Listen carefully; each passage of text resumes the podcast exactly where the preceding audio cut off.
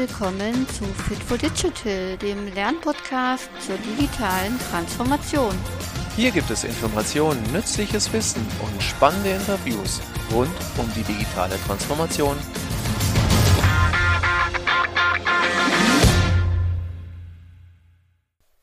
Hallo und herzlich willkommen zu dieser neuen Fit for Digital Podcast Folge. Heute gibt es mal kein Interview, sondern eine Infofolge, denn ich möchte mich mal etwas tiefer mit einem Thema beschäftigen und das heutige Thema ist äh, die systemische Haltung oder der systemische Blick ähm, im Rahmen von Agilität oder speziell jetzt äh, in der Tätigkeit als agiler Coach, die ich ausführe. Und da möchte ich einmal so ein bisschen reinschauen, was bedeutet es eigentlich? Was ist systemisch und ähm, ja, was kann man damit im agilen Coaching anfangen und wie wirkt sich das vielleicht aus und wie kann es vielleicht auch hilfreich sein. Und ich finde das ganz interessant, ähm, dass dieses Thema immer öfter mir irgendwie vor die Füße fällt und auch in einem Kontext von verschiedenen Meetups irgendwie eine Rolle spielt. Und gleichzeitig äh, ist es für mich aber nicht neu, denn ich komme tatsächlich aus dieser Ecke. Ich habe ähm, ja Organisationsentwicklung und Wissenstransfer studiert und habe mich auch mit systemischer Beratung in meinem Master befasst. Ähm, bin ja quasi schon viele, viele Jahre in der Praxis und äh, tue diese Dinge und bin erst, ja, später, ein bisschen später ähm, mit Agilität in Berührung gekommen und dann auch als Scrum Master tätig gewesen und eben jetzt als Agile Coach. Ähm, aber mir fällt trotzdem dann eben auf in solchen Gesprächen, dass das ja, was ich jetzt quasi so mitbringe und schon von Anfang an praktiziere, ähm, durchaus was Neues ist. Und viele Agilisten, nenne ich sie jetzt mal, äh, die eben vielleicht eher aus der technischen Ecke kommen, vielleicht direkt aus der Softwareentwicklung oder auch aus anderen Bereichen und sich dann mit agilen Methodiken, Frameworks beschäftigt haben, die jetzt als agile Coaches unterwegs sind, dass die oft jetzt, ähm, ja, so nach einer Weile der Reise dahin kommen, sich ein bisschen tiefer so mit ähm, systemischer Beratung, systemischer Haltung zu beschäftigen. Genau, bei mir war es also quasi andersrum. Ähm, ich komme aus der Systemik. Ich bin kein Vollblut-Systemiker und ich kann auch nicht ähm, den schönen Niklas Luhmann komplett auswendig, der nämlich der Begründer der Systemtheorie ist. Und da gibt es auch einige andere, aber die werde ich jetzt alle nicht aufführen. Ich will, dass es keine theoretische Podcast-Folge wird, sondern dass auch alle Praktiker, die da draußen ähm, in den Teams arbeiten, wirken, die vielleicht auch selbst in einem agilen Team unterwegs sind, natürlich was für ihre Arbeit mitnehmen.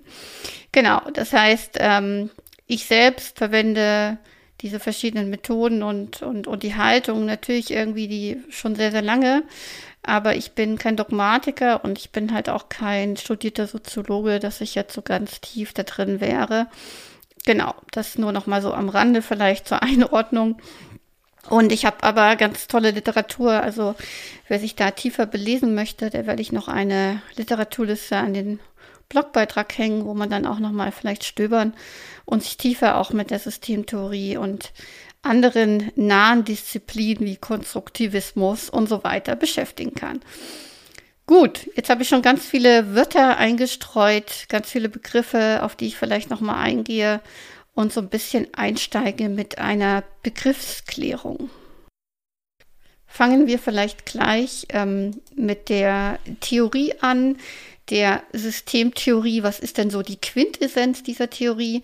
Sie stammt, wie gesagt, vom deutschen Soziologen Niklas Luhmann, der äh, sagt, und das ist so, so diese, diese Quintessenz oder die Grundidee, dass eben unsere Welt aus verschiedenen autopoietischen Systemen besteht, die in sich geschlossen und selbsterhaltend sind. Ja, also es gibt die Umwelt und es gibt diese verschiedenen Systeme und äh, auch unsere Gesellschaft ist ein, ein soziales System, wo wieder verschiedene Subsysteme auch existieren.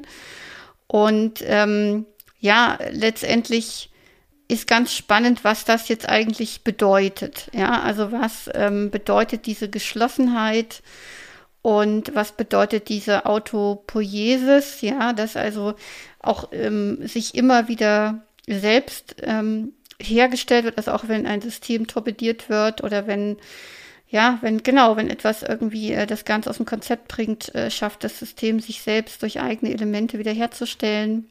Es gibt verschiedene Untergruppierungen, die auch der Luma nochmal gemacht hat, was denn Systeme eigentlich sind. Also er kennt zum Beispiel eben biologische Systeme und ähm, das sind so, so Lebewesen, Körper. Ähm, es gibt äh, psychische Systeme und ähm, da ähm, sagt er, das sind so Prozesse, die im Gehirn stattfinden. Und, und das ist jetzt eben das Spannende, glaube ich, für unsere Podcast-Folge heute, das sind die sozialen Systeme, die eben ganz wesentlich äh, mit Kommunikation arbeiten. Also äh, die, das wesentliche Element von diesen sozialen Systemen, also von, von Gruppierungen, vielleicht von Menschen, könnte man auch einfach sagen, sind, äh, ist, der, ist die Kommunikation, also das Miteinander, sich austauschen, bewusst und unbewusst und ähm, Körpersprache, äh, mündliche Sprache sozusagen. Und das ist also ganz, ganz essentiell als ähm, Operator, so nennt er das, ja.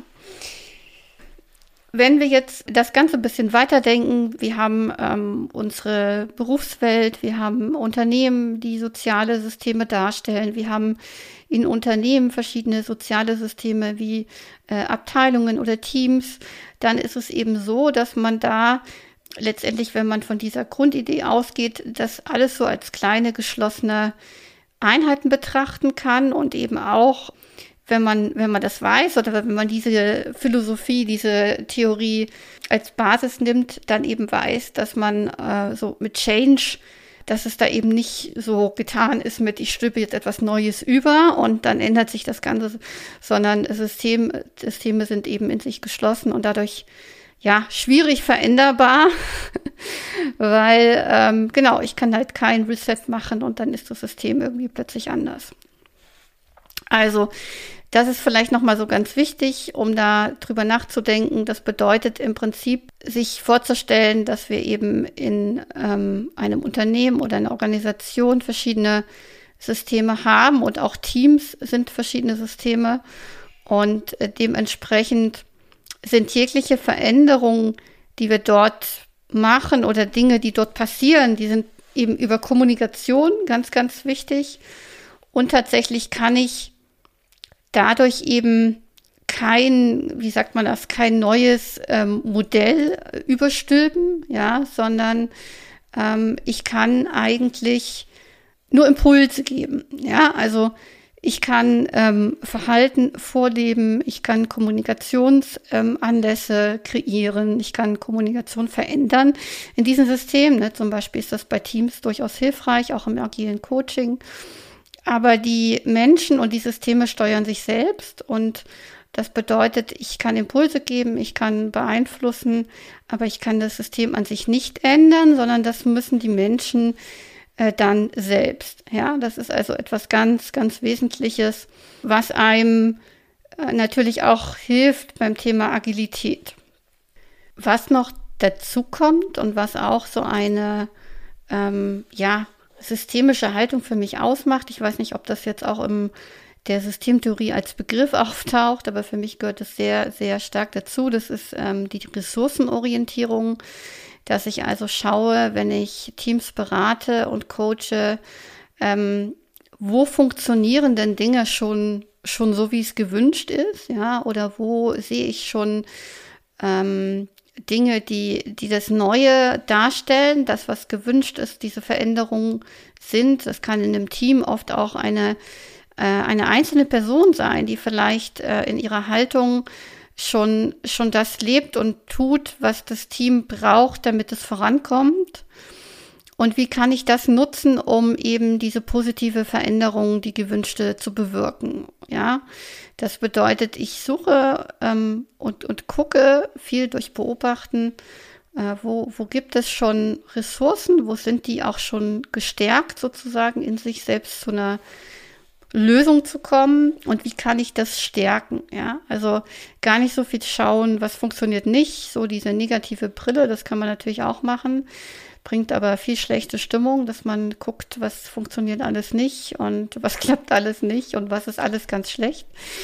sondern eher zu gucken, ähm, was funktioniert denn schon oder was braucht ihr denn, damit ihr ähm, ja mit einer positiven Stimmung weiterarbeiten könnt, weiter an dem Projekt machen könnt. Auch das ist eine schöne Frage, die man so so geben kann, die so diese Stärken äh, selbstlöse Ressourcen aktiviert sozusagen. Ja, und da sind wir schon eigentlich ziemlich drin beim Thema, was bedeutet die systemische Haltung jetzt im agilen Coaching. Ähm, ganz klar ist es für mich ähm, aus der Coaching-Perspektive natürlich so ein bisschen ähm, bei sich zu bleiben und ähm, versuchen auch diese Haltung dem Team vorzuleben, ja, dass man, bevor man andere beschuldigt, erstmal so ein bisschen bei sich bleibt und einfach guckt, ähm, ja, was, was spiele ich denn für eine Rolle hier? Was, was ist da mit mir und wie, wie kann ich mit zur Lösung beitragen, als sich irgendwie gegenseitig äh, Schuldzuweisung zu machen? Und in der Coaching-Rolle eben, ja, auch einfach da immer so ein bisschen diese Beobachterrolle zu haben und zu gucken, ähm, wo gibt es denn schon, schon Hinweise, dass, dass da Dinge ja positive Dinge sind, die wir einfach hervorheben können. So ein Schatz, ne? So wie so ein Schatz, den man hebt und dann äh, für positive Veränderungen nutzt. Als eins der wertvollen Instrumente im äh, agilen Coaching ist dann natürlich auch die systemische Schleife, so als Modell oder Rahmen, den man gut benutzen kann in der Arbeit und äh, das Spannende ist, dass die äh, totale Ähnlichkeit zum zu Scrum, ja, oder zum Agilen hat, denn es ist ein ähnliches, ein ähnlicher Ablauf, ähm, den wir kennen und der immer mit dem Inspect and Adapt äh, Prinzip übersetzt wird. Das ist nämlich das, dass ich am Anfang erstmal Informationen sammle, um Einsichten zu gewinnen, ja, dass ich also oft am Anfang in einer starken Beobachterrolle bin, noch nicht gleich interveniere, sondern erstmal das Problem erfasse, vielleicht Informationen sammle, äh, Verhaltensweisen der einzelnen Menschen auch irgendwie dabei im Blick habe ähm, in diesem System. Und dann in der zweiten Stufe bilde ich Hypothesen und priorisiere diese vielleicht auch. Also wenn ich, ich kann unendlich viele Hypothesen bilden für ein Problem, aber am Ende muss ich mich auf ein oder zwei fokussieren. Und dann ähm, plane ich natürlich Handlungsoptionen, Interventionen und äh, auch diese kann ich dann wieder priorisieren. Und in der letzten Stufe muss ich natürlich diese Interventionen einfach ausprobieren dann und schauen, ob sie funktionieren. Also wir sind da genau in dieser Haltung, dass ich einfach gucke, Dinge tue und dann schaue, ob es funktioniert hat in der Reflexion, wie wir das auch aus äh, agilen Frameworks wie Scrum zum Beispiel kennen. Und das finde ich eben das Spannende, dass ich hier die Systemik und das Agile ja direkt äh, kreuzen, also dass sie da total ähnlich in der Haltung und Denkweise und im Vorangehen sind. Und deswegen, ähm, ja, ist es eigentlich total schön, dass das jetzt zusammenfindet, so mit der Zeit die systemische Haltung und Agilität, weil, genau, weil die systemische Schleife wirklich da sehr, sehr ähnlich ist. Und weil wir natürlich ganz viel Positives aus der systemischen Haltung und dem Vorgehen ähm, im Coaching ziehen können, das eben auch in agilen Kontexten helfen kann. Ja, das ist also wirklich total wertvoll. Ja, ähm, spannend ist diese, diese, also diese Interventionsphase, wo ich quasi überprüfe, ob meine Hypothese richtig war und ob das, was ich mir vorstelle, was funktioniert, auch dann wirklich funktioniert das Spannende ist, das kann durchaus gut gehen, aber das kann eben auch mal scheitern. Und auch hier bin ich wieder in einer Haltung, wo ich denke, ähm, ja, okay, dann hat es eben in dem Fall nicht funktioniert, aber es ist nicht weiter schlimm. Das Team wird mit Sicherheit irgendwelche Impulse daraus mitnehmen oder ich selbst habe als Coach gelernt, dass bestimmte Dinge in bestimmten Teams eben nicht funktionieren. Aber ähm, Fehler sind Helfer, ja, das ist ja auch so eine Haltung, die im Agilen ganz, ganz wertvoll ist. Und das finde ich sehr, sehr beruhigend. Ja, das unterscheidet sich auch so von dieser Beraterexpertise, die man oft durchaus immer noch hat und findet. Und äh, die ja, eher so das Expertentum in den Vordergrund stellt und ähm, ja, Lösungen verkauft, aber das agile Coaching mit systemischer Haltung doch eigentlich eher bei den Menschen oder beim System bleibt und dort eben guckt, ähm, wie Lösungen ja funktionieren oder was eine Lösung sein könnte, was funktioniert. Gut, so viel jetzt zur Verbindung von dieser beiden äh, Begriffe. Ich finde es nochmal ganz spannend, ähm, was man vielleicht auch noch so mit, ja, mit auf den Weg geben sollte. Alle, die zuhören, das ist, ähm, die, dass die systemische Haltung nicht nur so eine Art äh, Zurückhaltung einfordert, ja, allein dadurch, dass ich eben äh, viel beobachte, mich an die Seite stelle und gucke so ein bisschen nach dem Montessori-Prinzip, hilf mir es selbst zu tun, sondern auch, dass ich in einer systemischen Haltung den Blick wegnehme von den einzelnen Menschen in diesem System weil die sind eigentlich da gar nicht so wichtig. Also die werden alle ihre Geschichten, ihren Rucksack haben, ihre Baustellen und ihre Hintergründe, ähm, warum sie sich so und so verhalten in dem Moment. Aber sie sind gar nicht arg äh, wichtig und ich bin ja auch kein Therapeut, der da versucht jetzt irgendwie ähm, inter, zu intervenieren, sondern es geht eigentlich eher um das System und es ist tatsächlich eben auch hier wieder die Brille, die mir sagt, dass diese Menschen sich in anderen Kontexten vielleicht ganz anders verhalten. Ja, das bedeutet, ich betrachte also eher die Strukturen und Regeln in dem jeweiligen System. Also in einer Organisation ist das durchaus auch die Organisationskultur. In einem Team ist das die Teamkultur.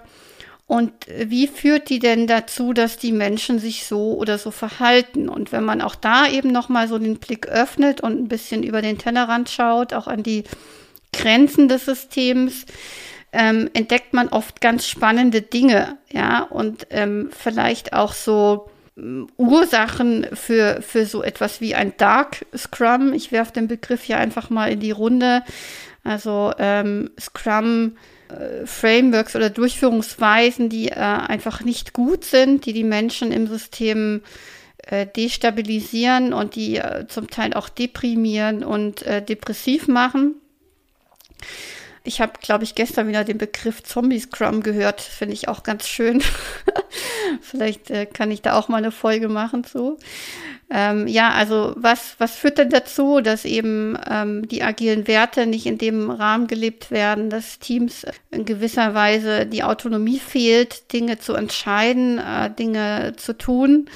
Und wie kann man da eben dann im System auch Veränderungen bewirken, damit diese Menschen sich anders äh, verhalten können. Ne? Also auch das ist so eine Haltung, ein Blick, der da mit reinspielt und der mich befreit, äh, jetzt eben Einzelfallberatungen oder sowas zu machen, um einzelne äh, Menschen irgendwie zu verändern, sondern ich lasse den Blick eben immer eher so auf dem System und den Strukturen, den Regeln, den Prinzipien, die dort existieren und die bestimmte ja, Verhaltensweisen fördern oder äh, behindern tatsächlich auch.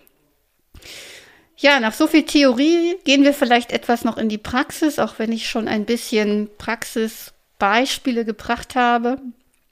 Und äh, ich will vielleicht noch mal, genau, ich will direkt ein Beispiel mal geben aus einem Team, das ich ähm, im letzten halben Jahr begleiten durfte das an einem Punkt war, wo es sehr, ja, in so einer Art schockstarre Stillstand war, weil das Projekt, in dem diese ähm, Softwareentwickler sind sogar in dem Fall arbeiten, ja, von den Rahmenbedingungen und Strukturen einfach ganz, äh, ganz wenig, sage ich mal, Freiraum gelassen hat, Dinge, Dinge mitzudenken, weiterzudenken und ähm, dieses Team tatsächlich keinen Ausweg gesehen hat, sondern eigentlich nur Flucht so als Option A im Raum stand.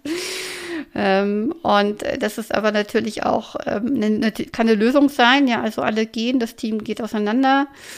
Aber ähm, mein, meine Idee und auch mein Auftrag war durchaus zu schauen, wie dieses Team in seiner jetzigen Konstellation äh, weiterarbeiten kann, ohne völlig äh, depressiv zu werden. So. Und was ich da äh, dann verwendet habe, und das ist ja eben auch dann so eine Aufgabe eines agilen Coaches, äh, ob mit systemischer Haltung oder ohne, ähm, aber einfach da zu gucken, welches Modell, welches Tool, welches kleine Werkzeug würde diesem Team jetzt helfen, eben um voranzukommen, ja, um wieder Licht am Ende des Tunnels zu sehen.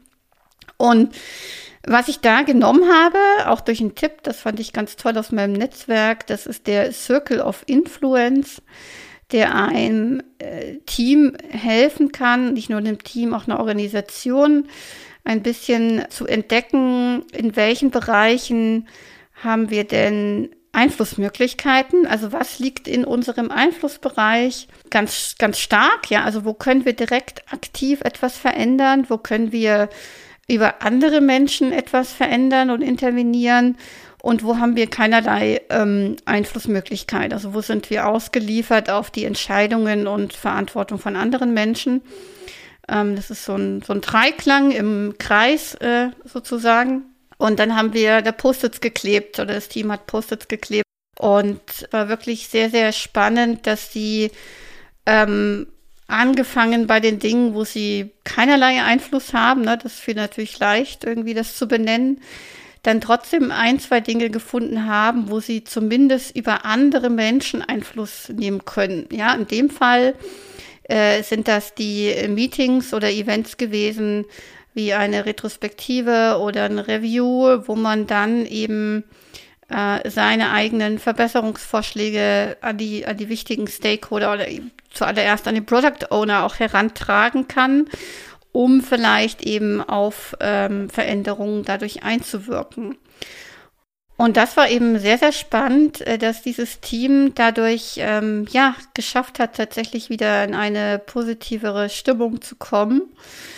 Äh, das hat also funktioniert. Meine Hypothese, die ich aufgestellt hatte, hat funktioniert. Dieses Modell hat äh, geholfen und was ich äh, eben mitbekommen habe, ist, dass dann durchaus sich ein, zwei Menschen auf den Weg gemacht haben, diesen Verantwortungsbereich auch für sich zu nutzen, den sie da entdeckt haben, diesen Entscheidungsbereich.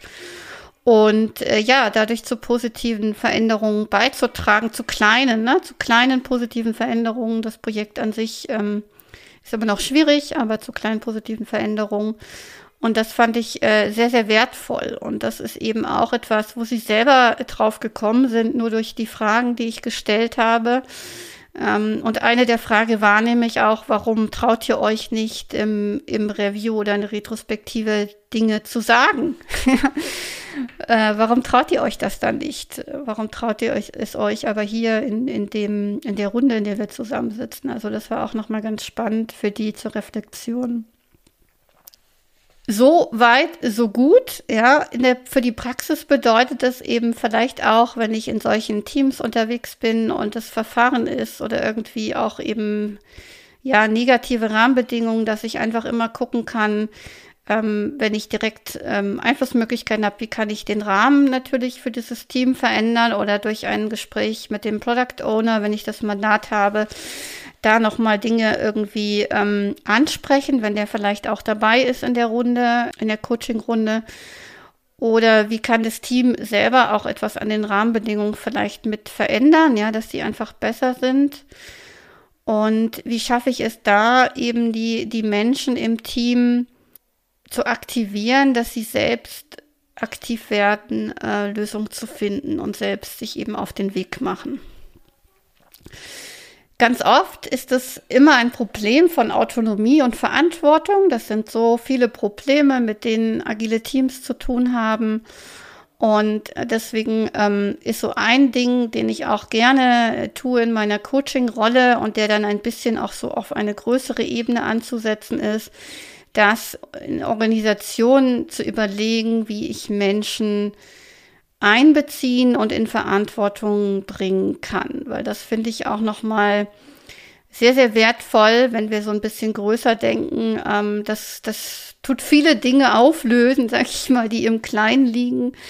Ähm, und das sind so Dinge, die dann auf einer Ebene der Organisationsentwicklung, organisationales Coaching dann so eine Rolle spielen können, dass ich da nochmal hingucke und auch mit der systemischen Brille ja vielleicht so Verantwortungsentscheidungsräume öffne, ja, die Mitarbeiter zu ja mehr Selbstwirksamkeit einfach und zu mehr Verantwortung bringen. Und das ähm, Schönste ist zu sehen, wie diese Räume dann auch wahrgenommen werden und wie Menschen aufblühen durch neue Räume der Verantwortung oder Entscheidungen, die sie haben. Und dadurch, ja, die Organisation sich weiterentwickelt, ne, durch die Menschen im System. Auch nochmal das am Rande. Gut, das reicht, glaube ich, an dieser Stelle als kleiner Einblick. Was bedeutet systemische Haltung im agilen Coaching und wie kann das in der Praxis funktionieren? Es gibt sicherlich noch viel, viel mehr Beispiele. Wer möchte, kann da auch gerne nochmal mir schreiben oder auch einen Kommentar unter dem Blogartikel dalassen. Äh, ich finde das ganz spannend, ähm, weiter diesen Themen zu folgen und in Meetups und kleinen Netzwerkrunden darüber zu quatschen. Ich hoffe, es hat Ihnen, es hat euch gefallen und äh, jeder hat was mitgenommen. Da wäre ich sehr erfreut, wenn da auch einzelne Menschen genau etwas für ihr Team und für ihre Arbeit mitnehmen, die vielleicht nicht als agiler Coach oder in solchen Rollen unterwegs sind. Gut, dann wünsche ich noch einen schönen Tag und wir hören uns bei der nächsten Podcast-Folge. Bis dann!